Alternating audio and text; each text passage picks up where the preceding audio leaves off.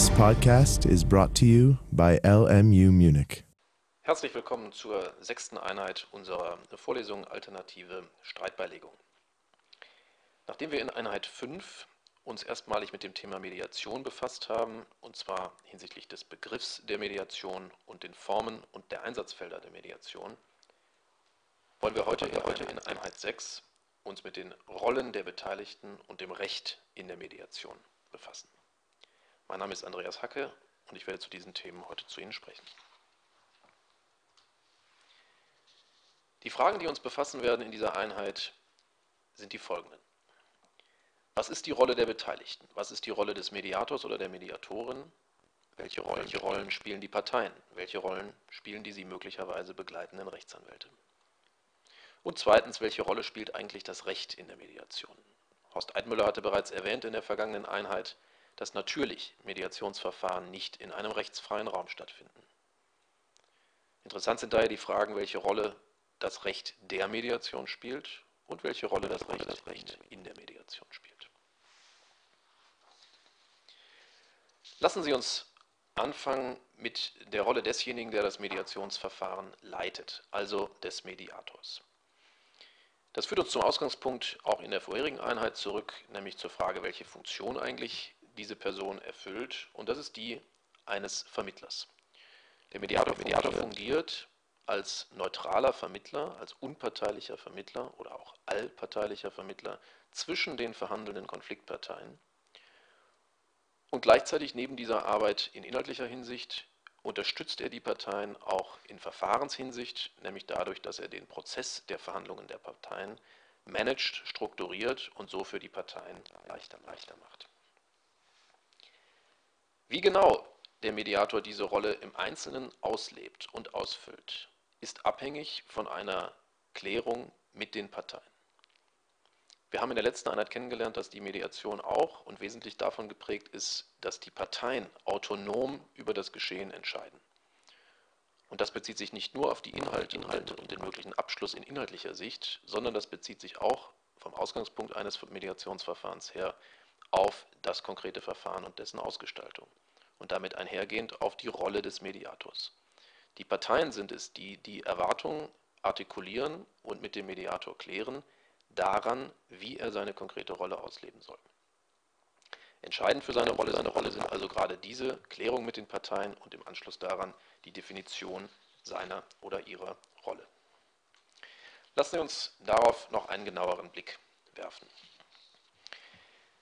In welcher Hinsicht erfolgt eine solche Rollenklärung und Definition häufig oder sollte sie erfolgen? Nun, man kann diese in, in zweierlei Achsen gewissermaßen beschreiben. Zum einen sollten die Parteien sich zunächst selbst klar machen und so dann mit dem Mediator klären, welche, mit welcher Intensität der Mediator, ob und mit welcher Intensität der Mediator in das Geschehen, in das Verhandlungsgeschehen zwischen den Parteien überhaupt eingreifen soll. Soll oder darf er oder sie eigene Bewertungen vornehmen und diese, diese gegenüber den Parteien äußern, also Bewertungen zur Sache, zum Konfliktgegenstand soll er oder sie möglicherweise darüber hinaus sogar Vorschläge machen, wie aus seiner oder ihrer Sicht die Sache, der Konflikt, das Problem zwischen den Parteien doch sinnvollerweise gelöst werden könnte. Hier gibt es durchaus unterschiedliche Einschätzungen zu. Es wird häufig in der Mediationsliteratur vertreten, dass solche Eingriffe, Eingriffe unzulässig seien von vornherein. Das sehen wir nicht in dieser Schärfe. Wir denken, dass auch hier letztlich die Parteiautonomie der Parteien Vorfahrt genießt, dass es an Ihnen ist, zu entscheiden, in welchem Maße solche Eingriffe in Ihrem konkreten Verfahren zulässig sein sollen oder ausgeschlossen sein sollen. Neben der Frage nach der Intensität solcher, solcher Eingriffe stellt sich weiter die Frage, nach welchen Maßstäben solche etwaigen Eingriffe ausgerichtet werden sollen. Auch hierzu können sich die Parteien zunächst selbst einig werden und diese Einigkeit so dann auch gegenüber dem Mediator herstellen. Als denkbare Eingriffsmaßstäbe kommen das Recht in Betracht, dass man sich danach orientiert, was rechtlich zulässig oder rechtsgestalterisch ideal, ideal wäre. Es kommen weiter als solche Maßstäbe die Interessen der Parteien in Betracht. Diese sind in Mediationsverfahren ganz häufig der herangezogene Maßstab. Denkbar ist aber auch, dass eine bestimmte Sachkunde, eine Sachkenntnis der, der ausschlaggebende Maßstab oder einer der ausschlaggebenden Maßstäbe sein soll, beispielsweise bei eher technischen Fragen, die die Parteien äh, zusammenbringen und über die, sie, über die sie keine Einigkeit haben erzielen können.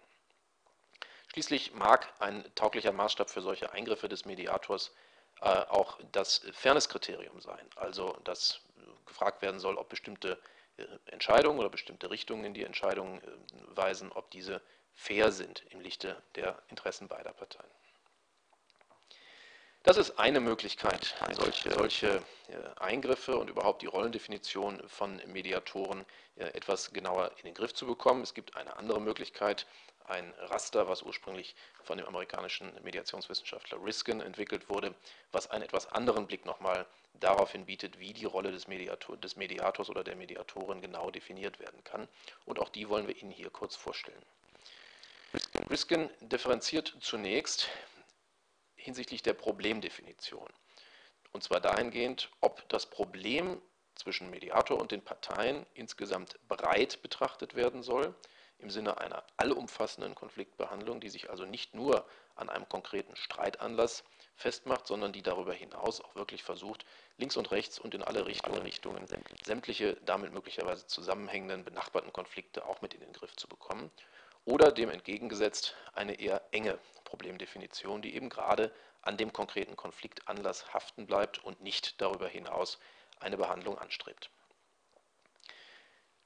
Jenseits dieser Akte, Achse äh, baut Riskin dann eine zweite Achse auf, die ähnlich wie vorhin, vorhin zu, den Eingriffs, ähm, äh, zu den Eingriffsintensitäten verläuft, nämlich die, ob der neutrale Dritte, also der Mediator, allein moderierend tätig sein soll und damit solche Eingriffe in inhaltlicher Hinsicht unterlässt, oder ob er darüber hinaus eigene Bewertungen entfalten soll und eben auch inhaltlich in das Geschehen und in das Gespräch zwischen den Parteien eingreift.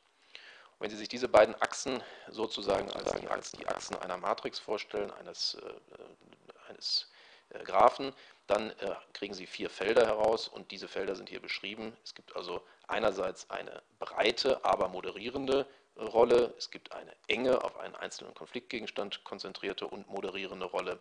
Es gibt eine breite und gleichzeitig bewertende Rolle des Mediators und schließlich eine, eine enge, aber bewertende Rolle des Mediators. Solche heuristischen Raster äh, sind sicher nicht tauglich, jede beliebige Erscheinungsform des der Mediatorenrolle zu beschreiben. Sie helfen aber bei der Orientierung sowohl der Parteien, die vielleicht gar nicht wissen, was sie im Einzelnen erwarten könnten und erwarten sollten in ihrem konkreten Fall, und aber auch helfen sie einer Mediatorin, eines Mediators, Mediators der sich im Vorfeld einer Mediation fragt, welche Rolle er idealerweise für die Parteien denn hier spielen soll. Jenseits dieser Rolle im konkreten Einzelfall erscheint uns wichtig, dass die Tätigkeit einer Mediatorin wesentlich geprägt ist oder besser gesagt, geprägt sein sollte von einer ganz bestimmten und vor allem einer festen Haltung.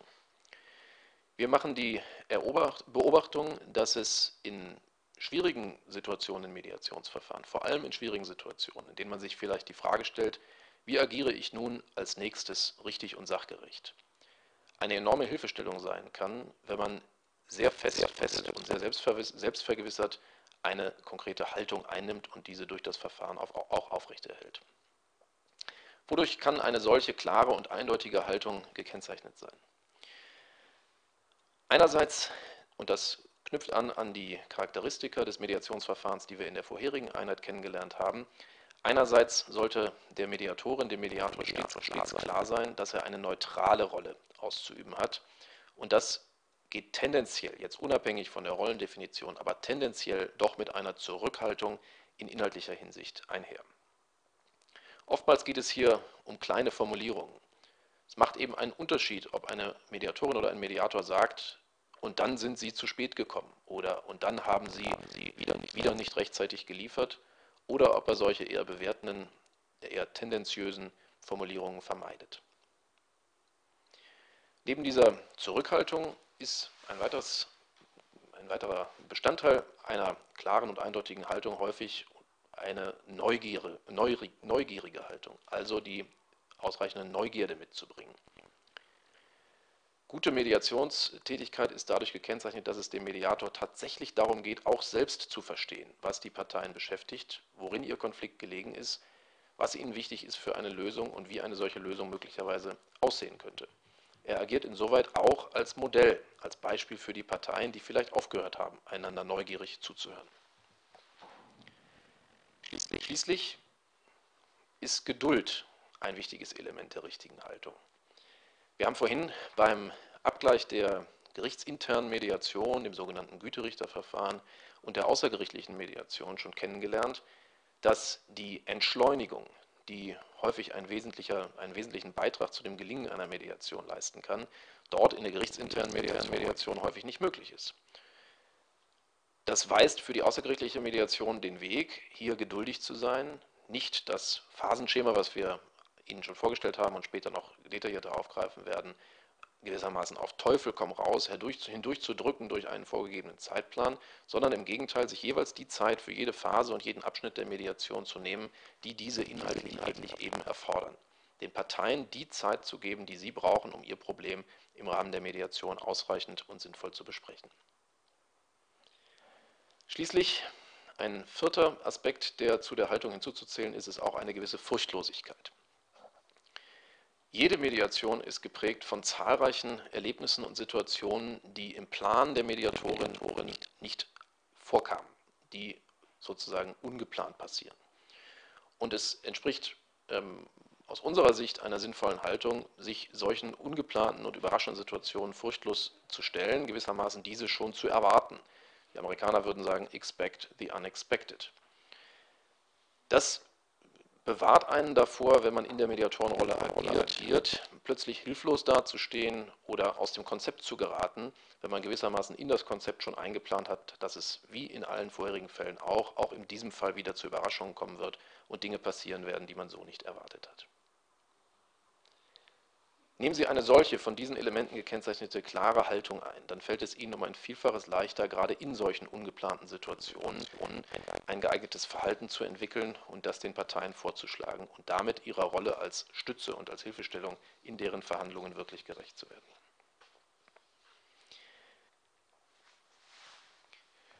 Haben die Parteien mit dem Mediator gemeinsam dessen Rolle geklärt und definiert, mündet diese Definition häufig in Vereinbarungen. Vereinbarungen zwischen den Parteien, aber auch Vereinbarungen zwischen den Parteien und dem Mediator. Hierauf wollen wir nun einen Blick werfen. Welche vertraglichen Beziehungen werden dann häufig in solchen Vereinbarungen begründet? Nun, es gibt zu einem die Ebene zwischen den Parteien. Die Parteien selbst schließen eine Vereinbarung darüber, dass das Mediationsverfahren stattfindet und wie es stattfinden soll. Diese Vereinbarung wird gemeinhin als die Mediationsvereinbarung zwischen den Parteien bezeichnet. Es kann sein, dass diese Vereinbarung bereits in einem Vertrag zwischen den Parteien Niederschlag findet, den diese schließen. Dann sprechen wir von einer Mediationsklausel, ähnlich einer Schiedsklausel, wenn man ein Schiedsverfahren vereinbart. Es ist aber auch denkbar, dass Parteien entweder überhaupt gar keinen Vertrag hatten, der sie verbindet, oder in einem solchen Vertrag eine solche Klausel nicht vereinbart haben und gleichwohl dann spontan ein Mediationsverfahren zwischen ihnen für aufgetretene Konflikte vereinbaren wollen. Dann sprechen wir, auch wieder angelehnt an die schiedsrichterliche Terminologie, von einer Mediationsabrede. Daneben binden die Parteien sodann den Mediator ein. Dies geschieht durch einen rechtlich jedenfalls zu trennenden zweiten Vertrag, den sogenannten Mediatorvertrag auf dessen einer Seite die Parteien gemeinschaftlich stehen und auf dessen anderer Seite die Mediatorin steht. In diesem, diesem Vertrag werden vor allem die Rechte und Pflichten des Mediators geregelt, also dessen Rolle, so wie wir sie vorher besprochen und dann definiert haben, dessen Vergütung, dessen Haftung und ähnliches mehr. Neben diesen vertraglichen Vereinbarungen, diesen Verfahrensverträgen steht Seit neuerem nun auch das in Deutschland in Kraft getretene Mediationsgesetz. Dazu werden wir gleich, gleich im Einzelnen noch ausführen. Lassen wir uns diese Verfahrensverträge noch einmal etwas genauer anschauen. Haben wir in einem Ausgangsvertrag zwischen den Parteien eine Mediationsklausel vereinbart, so erfüllt diese häufig die folgenden Funktionen. Zunächst definiert sie, wann und in welchen Fällen überhaupt ein Mediationsverfahren ausgelöst werden soll, wann also, wann also Mediation beginnen soll. Häufig ist sie recht knapp gehalten und nimmt hinsichtlich der Einzelheiten des angeordneten Mediationsverfahrens Bezug auf Verfahrensordnungen von Institutionen, die ihrerseits Mediationsverfahren administrieren und zu diesem Zweck entsprechende Verfahrensordnungen bereithalten. Das hat natürlich einen entlastenden Effekt. Man braucht nicht in jedem Vertrag aufs Neue das gesamte, gesamte Verfahren zu beschreiben, sondern verweist auch wieder ähnlich wie in der äh, Schiedsgerichtsbarkeit auf äh, bewährte und in der Praxis eingespielte Verfahrensordnungen. Der Nutzen solcher Mediationsklauseln ist nicht zu unterschätzen. Es ist nach wie vor so, dass ohne eine solche Klausel Konfliktparteien häufig mit äh, einem Anstoß zu einem Mediationsverfahren in einem konkreten, konkreten Konflikt ein Signal der Schwäche verbinden. Sie glauben, dass, wenn Sie diesen Vorstoß gegenüber der anderen Konfliktpartei machen, dass Sie damit signalisieren, für eine streitige Auseinandersetzung offenbar nicht ausreichend gewappnet zu sein, offenbar zu schlechte Karten zu haben. Nun, lassen Sie uns das zunächst sagen. Wir glauben, dass das eine Falschannahme ist, dass man dieses Signal überhaupt aussendet. Nur, dass man sagt, man sagt dass, ein, dass man ein Mediationsverfahren durchführen möchte, heißt überhaupt nicht, wie man sich inhaltlich zu den in diesem Verfahren zu diskutierenden Punkten stellt. Das heißt vor allem nicht, dass man per se bereit ist, Zugeständnisse zu machen oder geschweige denn besonders große Zugeständnisse zu machen. Im Gegenteil, es gibt auch gute Motive für ein Mediationsverfahren, was vielleicht überhaupt nicht auf eine Einigung hinauslaufen soll. Dass man beispielsweise die Position der anderen Verhandlungsseite noch einmal genauer kennenlernen möchte, dass man vor einer streitigen Verhandlung äh, mögliche Einigungsbereiche bereits abklopfen möchte und insofern sich einfach vorbereiten möchte auf ein danach folgendes streitiges Verfahren. Das sind alles auch taugliche und valide Motive für ein Mediationsverfahren. Gleichwohl vermeidet eine solche Mediationsklausel dieses vermeintliche Schwächesignal, in dem schon im Vertrag selbst angelegt ist, dass Streitigkeiten aus diesem Vertragsverhältnis im Fall des Falles dann eben in ein Mediationsverfahren zunächst münden sollen. Zudem erleichtert äh, eine, dieser Ort einer Mediationsvereinbarung auch die Einigung der Parteien auf den konkreten Ablauf des Verfahrens, also auf die konkrete Ausgestaltung der Klausel im Einzelfall. Denn sie, denn sie wird ja als Klausel in einem Vertrag verhandelt, zu Zeitpunkten, zu dem noch nichts zwischen den Parteien streitig ist. In einer solchen entspannteren Atmosphäre fällt es natürlich um ein Vielfaches leichter, sich auf Einzelheiten dieses in dieser Situation ja nur hypothetischen Verfahrens dann auch zu einigen, als wenn das Kind gewissermaßen in den Brunnen gefallen ist, später bei Auftreten eines Konfliktes das tun zu müssen. Zugleich bietet eine solche, eine solche Mediationsklausel den Vorteil für die Vertragsdurchführung, dass schon von vornherein klar ist, dass auftretende Konflikte nicht unbehandelt oder ungeplant in beispielsweise einem Gerichtsverfahren münden werden, sondern dass man als Zwischenstufe bereits ein sinnvolles und vor allem interessengeleitetes und interessenorientiertes Verfahren vereinbart hat und vermitteln so gewissermaßen eine Ruhe zwischen den Parteien. Äh, meine, meine unsere, unsere Beobachtung ist, dass das Vorhandensein einer solcher, solchen Klausel alleine bereits manche Konflikte gar nicht entstehen lässt, weil die Parteien eben wissen, dass äh, dieser Konflikt ruhig eskalieren könnte ohne dass sie völlig ungeplant dann damit umgehen müssen.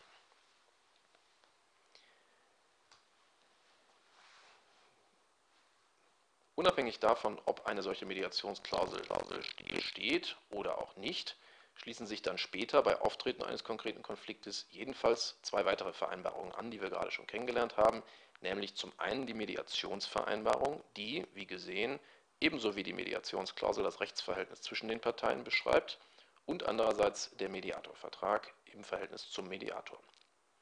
Selbst bei Vorliegen einer Mediationsklausel sind dort häufig nicht alle im konkreten Fall dann erforderlichen Regeln zwischen den Parteien niedergelegt. Auch dann wird in aller Regel eine Mediationsvereinbarung noch zusätzlich geschlossen.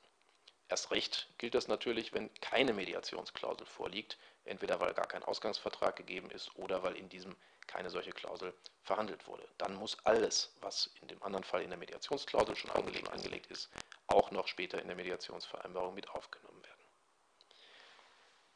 Was ist nun Regelungsgehalt dieser beiden Vereinbarungen, die also beide nach Konfliktentstehung vereinbart werden? Nun, zwischen den Parteien in der Mediationsvereinbarung wird der genaue Verfahrensablauf bestimmt.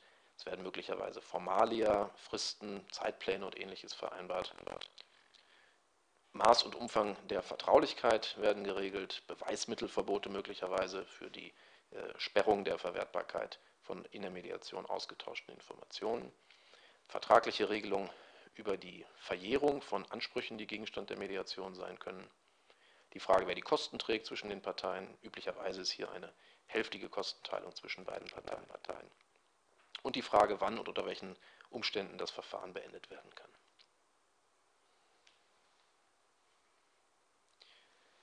Auch wenn es, auch wenn es richtig ist, diese beiden Vertragssituationen und Konstellationen, nämlich die Mediationsvereinbarung zwischen den Parteien einerseits und den Mediatorvertrag mit Blick auf den Mediator andererseits rechtlich voneinander zu unterscheiden und zu differenzieren, ist es in der Praxis doch so, dass diese beiden Verträge sehr häufig letztlich in einem Vertragsdokument zusammengefasst werden. In der Regel wird es so sein, dass die Mediatorin oder der Mediator, nachdem er kontaktiert wurde von den äh, Parteien, einen Entwurf zu diesen beiden Vereinbarungen vorlegt, mit den Parteien abstimmt und dann entweder im Vorfeld der Mediation oder ganz zu Beginn der ersten Mediationssitzung mit den Parteien finalisiert und dann abschließt. Lassen wir uns nochmal einen Blick auf die Mediationsklauseln werfen. Wir hatten vorhin gesagt, dass äh, diese den Vorteil haben, dass sie in relativ knapper Form beispielsweise auf eine Verfahrensordnung verweisen können und so den Hauptvertrag, in dem die Klausel vorkommt, um unnötigen Ballast entlasten. Wir haben hier Ihnen mal ein Beispiel mitgebracht, wie beispielsweise die Deutsche Institution für Schiedsgerichtsbarkeit, die DIS, ihre Klausel vorschlägt. Die lautet relativ simpel, hinsichtlich aller Streitigkeiten, die sich aus oder in Zusammenhang mit dem bezeichneten Vertrag ergeben, wird ein, Mediationsverfahren gemäß der Mediationsordnung der Deutschen Institution für Schiedsgerichtsbarkeit durchgeführt. Alles Weitere ist dann eben dieser Mediationsordnung zu entnehmen, die Sie leicht im Internet auf den Seiten der DIS finden können und ähnliche Klauseln und damit verknüpfte äh, Mediationsordnungen gibt es natürlich von zahlreichen auch anderen Anbietern.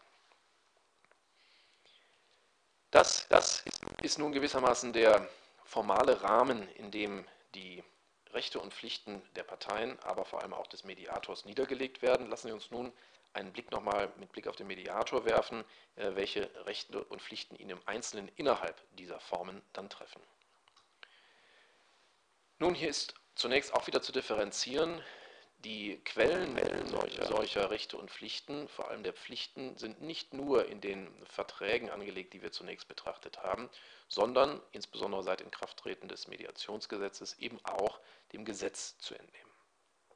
Und hier gilt es auch wieder zu unterscheiden, zum einen dem allgemeinen schuldrechtlichen Gesetz, dem BGB, äh, in dem man auch bereits bestimmte Pflichten des Mediators, Mediators finden kann oder anders gewendet, indem man allgemeine Pflichten finden kann, die letztlich auf den Mediator Anwendung finden, weil er eben eine, Dienstleistungs, äh, eine Dienstleistungstätigkeit entfaltet, genau genommen eine Geschäftsbesorgung entfaltet und damit in eine Kategorie des Schuldrechts eben einzusortieren ist, mit der Folge, dass die entsprechenden Gesetzesnormen dort Anwendung finden.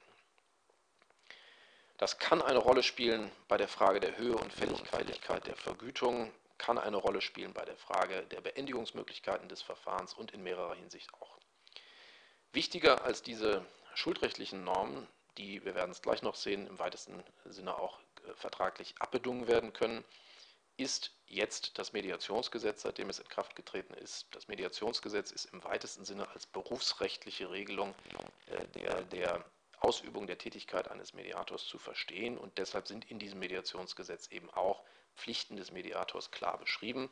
Die wichtigsten Pflichten, die Sie dort finden, sind die Unabhängigkeit des Mediators, seine Neutralität, seine Verschwiegenheit sowie Pflichten zur Aus- und Fortbildung. Hinzutreten weitere können weitere, weitere berufsrechtliche Regelungen hinzutreten, nämlich dann, wenn der Mediator aus einem seinerseits gesetzlich normierten Ausgangsberuf stammt. Das ist namentlich bei für die sich insbesondere die einschlägigen Normen in der Bundesrechtsanwaltsordnung finden. Neben diesen gesetzlichen Normen, den gesetzlichen Quellen für die Pflichten des Mediators, treten die vertraglichen, wie wir sie gerade eben schon gesehen haben. Und hier ist es wichtig, sich im Ausgangspunkt klarzumachen, dass vertragliche Regelungen nur da überhaupt zulässig sind, wo nicht das Gesetz zwingende Regeln enthält. Das heißt, von, das heißt, von zwingenden Normen darf man vertraglich nicht abweichen und insofern begrenzen diese zwingenden Normen den Spielraum, den für die der für die vertragliche Gestaltung übrig bleibt. Nun, wenn man sich mit Blick auf die Tätigkeit des Mediators die Frage stellt, was ist denn da zwingendes Recht, was aus diesen Gesetzesnormen ist nicht abdingbar, dann kommt man zu einer Unterteilung in zwei Klassen gewissermaßen. Die schuldrechtlichen Normen, die Sie hier links aus dem BGB sehen, sind weitestgehend dispositiv. Daraus ist wenig bis nichts wahrscheinlich zwingend. Anders sieht es dagegen bei den berufsrechtlichen Regelungen aus. Bleiben wir hier mal nur bei, das, bei denjenigen, die dem Mediationsgesetz zu entnehmen sind. Dort wird man sich schon die Frage stellen äh, müssen, was daraus ist denn überhaupt vertraglich dispositiv? Nun, wichtig scheint diese Frage nur dort zu sein, wo überhaupt eine Disposition durch die, durch die Parteien, also ein Abbedingen durch die Parteien naheliegt. Das kann unserer Auffassung nach zum Beispiel bei den Tätigkeitsverboten sein, die Sie nun in Paragraph 3 Absätze 2 und folgende des Mediationsgesetzes finden. Und da macht das Mediationsgesetz eine ganz eindeutige Unterscheidung. Die Vorbefassung einer Mediatorin oder eines Mediators in dem konkreten Fall schließt diesen oder diese, diese als Mediatorin oder Mediator endgültig aus. Darüber können sich Parteien nicht hinwegsetzen. Also diese Regelung ist jedenfalls ausdrücklich nicht dispositiv. Darüber hinausgehend ist es unklar, welche Normen im Einzelnen aus dem Mediationsgesetz eigentlich abgedungen werden können. Wahrscheinlich muss man sich letztlich immer nach dem Zweck der jeweiligen Regelung und des Gesetzes insgesamt orientieren und sich fragen, ist es noch mit diesem Zweck vereinbar, dass Parteien sich durch vertragliche Bestimmungen darüber hinwegsetzen. Wenden wir den Blick nun einmal weg von der Mediatorin und dem Mediator hin zu den Parteien. Welche Rolle spielen eigentlich die Parteien in einem Mediationsverfahren, vielleicht auch in Kontrast zu ihrer Rolle in anderen Formen der Konfliktbeilegung? Und welche Pflichten, Pflichten treffen die Parteien. Die Rolle der Parteien ist in der Tat eine andere als insbesondere in Gerichts- oder Schiedsgerichtsverfahren. Während sie dort den Konflikt delegiert haben an ihre Rechtsanwälte und denen gewissermaßen zuschauen und zuhören, wie die ihren Konflikt für sie verhandeln als Stellvertreter, sind sie in der Mediation wieder selbst am Ruder. Es ist an den Parteien selbst eine aktive, selbstbestimmte und eigene Arbeit an der Problemlösung zu entfalten. Das ist nach unserer praktischen Erfahrung für viele Parteien auch ganz ungewohnt. Nachdem sie zunächst alleine ohne Unterstützung vergeblich versucht haben, mit ihrer Konfliktpartei selbst eine solche eigene Lösung zu finden, haben sie es als Entlastung empfunden, diesen Konflikt nun delegieren zu dürfen, beispielsweise indem sie ihre Rechtsanwälte eingeschaltet haben. Und nun sollen sie plötzlich den Ball wieder aufnehmen, den Konflikt wieder in die Hand nehmen und wieder selbst, und zwar wieder mit der Konfliktpartei im direkten Austausch, den Konflikt behandeln. Das erfordert ein Umdenken und häufig auch das Überwinden gewisser innerer Hürden. Es ist aber für das Gelingen einer Mediation erforderlich und ganz wesentlich, dass die Parteien diesen Sprung über diese Hürde machen. Denn ansonsten, ansonsten kommen sie nicht dazu, dass sie auch wirklich selbst eine autonome Lösung des Konflikts verhandeln, die dann entsprechend auch haltbarer und belastbarer ist als jede von dritter Stelle oktroyierte Lösung. Dazu gehört eine bestimmte Grundhaltung, eine konstruktive Grundhaltung der Parteien, dass sie jedenfalls im Rahmen dieses Mediationsverfahrens, innerhalb des Mediationsverfahrens versuchen, bestmöglich bestrebt zu sein, miteinander konstruktiv zu arbeiten und selbst über das Problem auch hinwegzukommen. Und schließlich, dazu gehört auch, dass sie sich innerhalb des Mediationsverfahrens dann so verhalten, dass dieses Verfahren gefördert wird, dass es gut seinen Fortgang nehmen kann, beispielsweise indem sie den Empfehlungen des Mediators zum genauen Ablauf des Verfahrens, aber auch zu einzelnen Abschnitten und bestimmten Techniken, die er vielleicht einsetzen möchte, möchte Folge leisten. Neben dieser Rolle, dieser aktiven Rolle, treten auch in der Person der Parteien bestimmte Pflichten. Hier ist wichtig zu sehen, dass diese Pflichten nicht dem Mediationsgesetz zu entnehmen sind, welches als berufsrechtliche Regelung als Normadressat sich an den Mediator wendet. Vielmehr sind die Pflichten der Parteien ausschließlich der Mediationsvereinbarung, also der vertraglichen Abrede zwischen ihnen über das konkrete Mediationsverfahren zu entnehmen. Welche Pflichten sind das im Einzelnen? Eine erste wichtige Pflicht, die gewissermaßen die Kehrseite der Durchführung der Mediation überhaupt ist, ist die Abrede, während der Mediation keine Klage zu erheben oder einen schon begonnenen, begonnenen Prozess nicht fortzusetzen. Es wird hier von einem sogenannten dilatorischen, also einem verzögernden Klageverzicht gesprochen. Will sagen, die Klage ist nicht ausgeschlossen, aber sie ist derzeit ausgeschlossen, solange das Mediationsverfahren eben läuft. Eine weitere Pflicht ist die Pflicht zur Vertraulichkeit. Die Parteien haben häufig das Interesse, dass die Informationen, die sie miteinander, und mit dem Mediator in der Mediation austauschen, den Mediationsraum nicht verlassen, sondern vertraulich in diesem Kreis verbleiben. Und auch hier ist es wichtig zu betonen, dass auch dazu im Mediationsgesetz mit Blick auf die Parteien nichts gesagt ist. Es wird, jeden, es wird dort nur geregelt, wie die Vertraulichkeit mit Blick auf den Mediator sichergestellt werden soll. Deshalb erfordert es, dass, dass die Mediationsvereinbarung sich selbst dazu verhält und die Parteien miteinander vereinbaren, wie mit Informationen aus dem Mediationsverfahren umgegangen werden soll, beispielsweise ob sie sich in einer nachfolgenden rechtlichen Auseinandersetzung noch als Zeugen über Geschehnisse der Mediation berufen können sollen oder ob sie das eben nicht können sollen.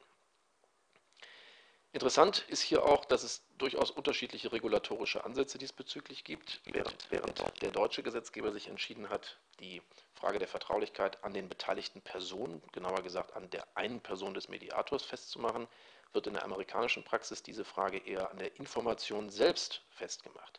Dort wird vom sogenannten Privilege gesprochen, also einer Privilegierung bestimmter Informationen, die dann ganz unabhängig von ihrem Träger eben in rechtlichen Auseinandersetzungen danach nicht mehr verwendet werden dürfen. Es wäre nachdenkenswert, das auch in der deutschen Praxis so zu tun. Innerhalb des Verfahrens trifft die Parteien dann schließlich noch die Pflicht, dieses zu fördern. Wir hatten das gerade oben bei der Rolle auch schon kurz gesehen. Das kann man aber sich auch als rechtliche Pflicht durchaus denken, abhängig natürlich von den konkreten Vereinbarungen im Einzelfall. Wenn man beispielsweise eine Mediationsklausel vorfindet in einem Vertrag, wird man wohl sagen können, dass die Parteien zumindest die Pflicht trifft, an der Bestellung eines Mediators mitzuwirken und in irgendeiner Form einen ersten Austausch mit diesem Mediator äh, mitzumachen, also beispielsweise eine schriftliche Stellungnahme, die der abfordert, ihm dann auch einzureichen oder an einem ersten persönlichen Treffen zum Kennenlernen und zum Austausch über den möglichen Ablauf des Verfahrens teilzunehmen. Wichtig ist, weil es charakteristisch für die Mediation ist, dass man sich bei Betrachtung dieser Pflichten immer bewusst bleibt, dass die Mediation und damit auch die Wirkung dieser Pflichten jederzeit beendet werden kann. Es bleibt den Parteien in jeder Phase, vielleicht mit Ausnahme dieser Anfangsphase und der Verfahrens Verfahrensförderungspflichten in dieser Anfangsphase, wie zuletzt gesehen, in jeder Phase frei, das Mediationsverfahren auch zu beenden und zu verlassen und damit natürlich auch den Zeitrahmen der Wirksamkeit dieser Pflichten zu begrenzen.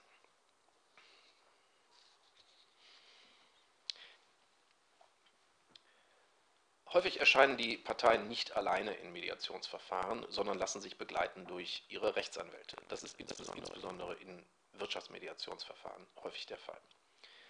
Und landläufig besteht die Auffassung, dass diese Rechtsanwälte keine besondere Funktion in diesem Verfahren erfüllen, denn, wie vorhin gesehen, sollen ja die Parteien gerade diese wesentliche Funktion wieder selbst ausüben und selbst eigenbestimmt den Konflikt lösen. Das würde unserer Auffassung nach der wichtigen Rolle, die Rechtsanwälte in Mediationsverfahren spielen können und vielleicht gelegentlich auch sollten, aber nicht gerecht. Tatsächlich ist es unserer Auffassung nach ganz anders. Lassen Sie uns deshalb mal auf die genaue Rolle und die genauen Pflichten der Rechtsanwälte, die Parteien in Mediationsverfahren begleiten, blicken. Wenn Sie sich das entlang eines chronologischen Ablaufs eines typischen Mediationsverfahrens vorstellen, vorstellen wollen, dann beginnt die Rolle der Rechtsanwälte ganz am Anfang und da ist sie nicht zu unterschätzen. Der bisweilen noch geringe, die bisweilen noch geringe Nutzung der Mediation in Deutschland mag auch damit zu tun haben, dass gerade die Rechtsanwälte noch nicht immer hinreichend informiert über diese Verfahren sind und die Mandanten entsprechend beraten. Umgekehrt wird daraus aber für die Zukunft vielleicht, vielleicht auch eine Vision einer neuen und anderen Rechtsberatung, die für viele anwaltliche Kollegen durchaus auch als Marktlücke bezeichnet werden könnte. Wenn es richtig ist, dass das Verfahren der Mediation für die Parteien enorme Vorteile bietet, dann liegt es nahe, dass ein entsprechender Rat des Anwalts einen entsprechend hohen Wert auch hat. Will sagen, Rechtsanwälte leisten schon vor der Mediation einen ganz wesentlichen Beitrag in der Beratung ihrer, ihrer Mandanten, dahingehend, dass sie mit ihnen erörtern, wie der Konflikt beschaffen ist, auf welcher Eskalationsstufe er sich befindet, welche Interessen die Parteien vielleicht auch gerade mit Blick auf eine mögliche Konfliktlösung haben, Stichworte schnelle Lösung, kostengünstige Lösung, Wahrung von Primäransprüchen etc. und welches Verfahren dann, gegeben diese Interessenlage, best geeignet ist. Das heißt, das heißt, die Anwälte spielen eine ganz wesentliche Rolle bei der Wahl der Parteien des, hinsichtlich des richtigen Verfahrens, in das sie den Konflikt als nächstes tragen wollen. Haben sich die Parteien dann infolge eines solchen Rats für ein Mediationsverfahren entschieden, spielen die Anwälte weiterhin eine ganz wichtige Rolle, nämlich bei der Gestaltung des Mediationsverfahrens selbst, namentlich bei der Gestaltung durch die vorhin beschriebenen äh, Verfahrensverträge, also der, also der Mediationsvereinbarung einerseits und des Mediatorvertrags andererseits. Das heißt, schon bevor überhaupt irgendjemand einen Mediationsraum betritt, haben Rechtsanwälte häufig einen ganz maßgeblichen Beitrag dazu geleistet. In der Mediation selbst haben die Anwälte auch eine ganz wichtige Funktion, die, und das ist entscheidend, sich aber doch abhebt von der Rolle, die sie sonst gewohnt sind zu spielen und die sich davon unterscheidet. Anders als insbesondere in streitigen Verfahren, in Gerichts- und Schiedsgerichtsverfahren, sind die Anwälte nicht der Advocatus, der Fürsprecher ihrer Mandanten, sondern sie sind eher in deren Hintergrund deren Coach und Unterstützer. Aber auch hier geht es darum, die Interessen des Mandanten innerhalb des gegebenen Rahmens des Mediationsverfahrens bestmöglich zur Geltung zu bringen. Das kann, das kann, gelingen, indem der Anwalt beispielsweise die Partei darin unterstützt, den Sachverhalt vollständig vorzutragen oder bestimmte rechtliche Aspekte, die für die Würdigung des Sachverhalts erheblich sind, beizusteuern.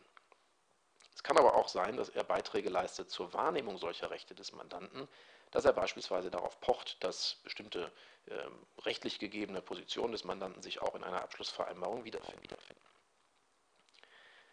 Schließlich kann der äh, Rechtsanwalt aber auch seinem Mandanten darin äh, eine Hilfestellung sein, dass er das Verfahren im Einzelnen immer wieder erläutert und das, was der Mediator als Verfahren vorschlägt oder angeht, dann auch klärt mit dem Mandanten und bespricht, ob und in welchem Umfang das seinen Interessen entspricht. Und, wenn das nicht der Fall ist, eine Klärung mit dem Mediator auch herbeiführt äh, und, äh, und dieses Verfahren möglicherweise versucht in eine andere Richtung zu lenken, also eine Verfahrenskontrolle ausübt.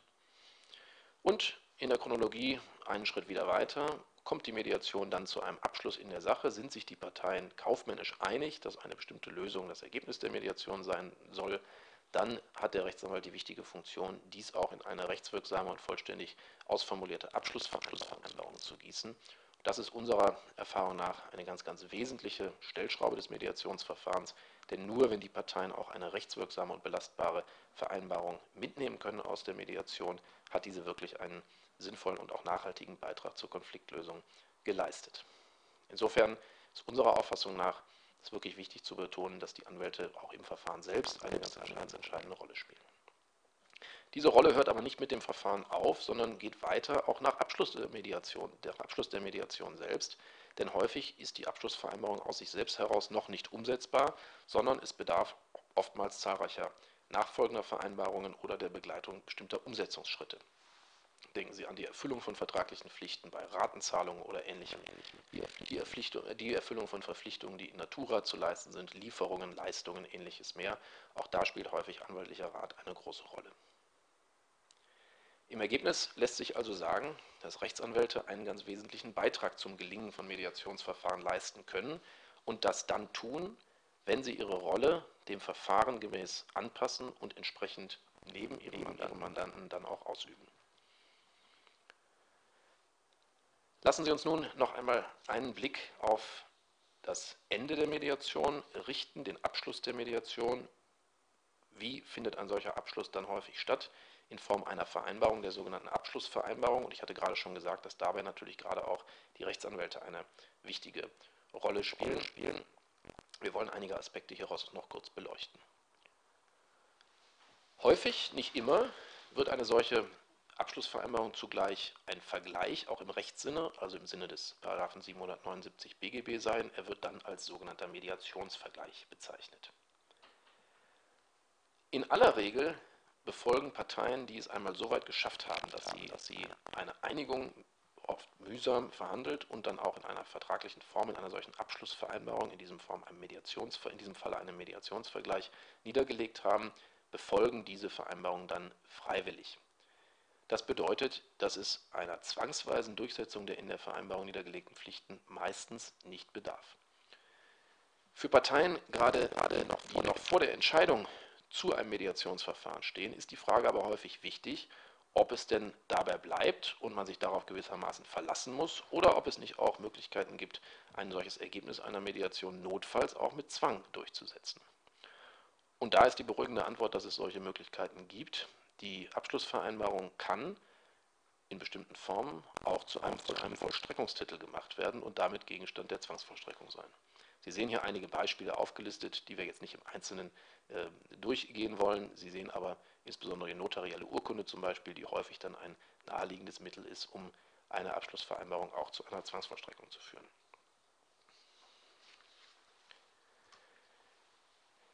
Wir haben uns bis jetzt bei der Beleuchtung der rechtlichen Fragen im Zusammenhang mit der Mediation mit dem befasst, was man das Recht der Mediation nennen könnte, also den rechtlichen Rahmen, in dem das Mediationsverfahren stattfindet. Wir haben kennengelernt die Vereinbarung zwischen den Parteien, die Mediationsvereinbarung. Wir haben kennengelernt deren Vereinbarung mit der Mediatorin, den Mediatorvertrag.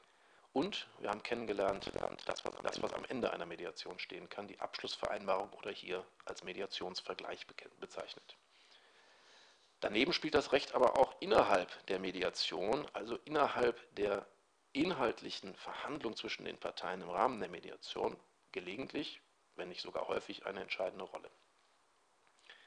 Die Rechtspositionen der Parteien, die sie außerhalb, außerhalb des Mediationsverfahrens haben oder hätten, markieren nämlich häufig den Wert einer ganz entscheidenden Nicht-Einigungsalternative, die, wie wir im Verhandlungsteil unserer Vorlesung gesehen haben, ja den Einigungsbereich markieren, nämlich die Nicht-Einigungsalternative des Rechtsstreits.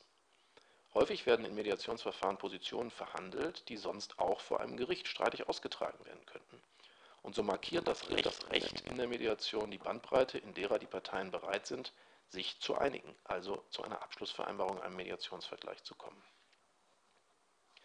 Gleichzeitig ist das Recht oft aber auch äh, Leitplanke sozusagen für die Gestaltung und die Bewertung der Einigungsoptionen, dessen, was also im Ergebnis in der Mediation erarbeitet wird und Grundlage der Abschlussvereinbarung sein kann. Manche, manche, manche Gestaltungen, die, die den Parteien vielleicht naheliegen, mögen rechtlich nicht wirksam sein oder rechtlich nicht möglich sein und scheiden deshalb aus rechtlichen Gründen aus. Andere mögen möglich sein, aber gegeben die rechtliche Bewertung der Parteien nicht attraktiv erscheinen und scheiden deshalb aus. Nimmt man diese beiden Funktionsweisen des Rechts in der Mediation in Betracht, könnte man gemeinsam sagen, dass die, dass die Mediation in diesem Sinne gewissermaßen im Schatten des Rechts stattfindet. Das Recht wirft also einen Schatten in das Mediationsverfahren und prägt dieses mit. Fassen wir zusammen, was wir in dieser Einheit behandelt haben. Wir haben uns zunächst mit der Rolle der Beteiligten befasst und haben festgestellt, dass die Rolle, des Mediators vor allem darin besteht, das Verfahren zu leiten, das Gespräch zu moderieren und den Parteien damit eine Entlastung zu verschaffen. Die Rolle der Parteien ist geprägt durch eine selbstautonome und aktive eigene Wahrnehmung ihrer Interessen und eine Wahrnehmung der Verhandlungen und des Gesprächsverlaufs selbst. Und davon, dass sie am Ende es selbst sind, die darüber entscheiden, ob und gegebenenfalls zu welchen Konditionen sie zu einer Einigung Ja sagen wollen oder ob sie das nicht tun und den Streit in einem anderen Forum weiter behandeln. Und die weiter häufig beteiligten Rechtsanwälte sind häufig die Coaches der Parteien, sie unterstützen die Parteien, sie nehmen eine etwas andere Rolle ein als in anderen Verfahren, die aber gleichwohl auch hier für das Verfahren sehr wichtig sein kann. Wir haben so dann die Rolle des, die Rolle des Rechts beleuchtet.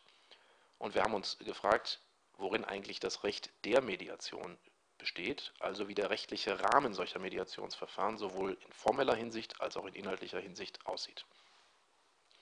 Und schließlich haben wir gestreift, welche Wirkung das Recht in der Mediation auf das Verfahren äh, haben kann und haben gesehen, dass dieses Recht, dass diese Funktion darin, besteht, den Einigungsbereich zu markieren und häufig die Gestaltung der Abschlussvereinbarung zu prägen. Lassen Sie uns auch in dieser Einheit schließen mit einem Ausblick auf die nächste Einheit. Das wird die dritte und letzte Einheit sein, die sich mit der Mediation beschäftigt. Dort werden wir im Einzelnen beleuchten, wie eine Mediation häufig abläuft, also das Phasenschema, was Sie in der vorherigen Einheit schon kennengelernt haben, noch einmal genauer betrachten. Und wir werden uns ansehen, welche Techniken eine Mediatorin dann innerhalb dieses Phasenschemas einsetzt. Was sind also die technischen, die handwerklichen äh, Dinge, die in der Mediationstätigkeit im Vordergrund stehen.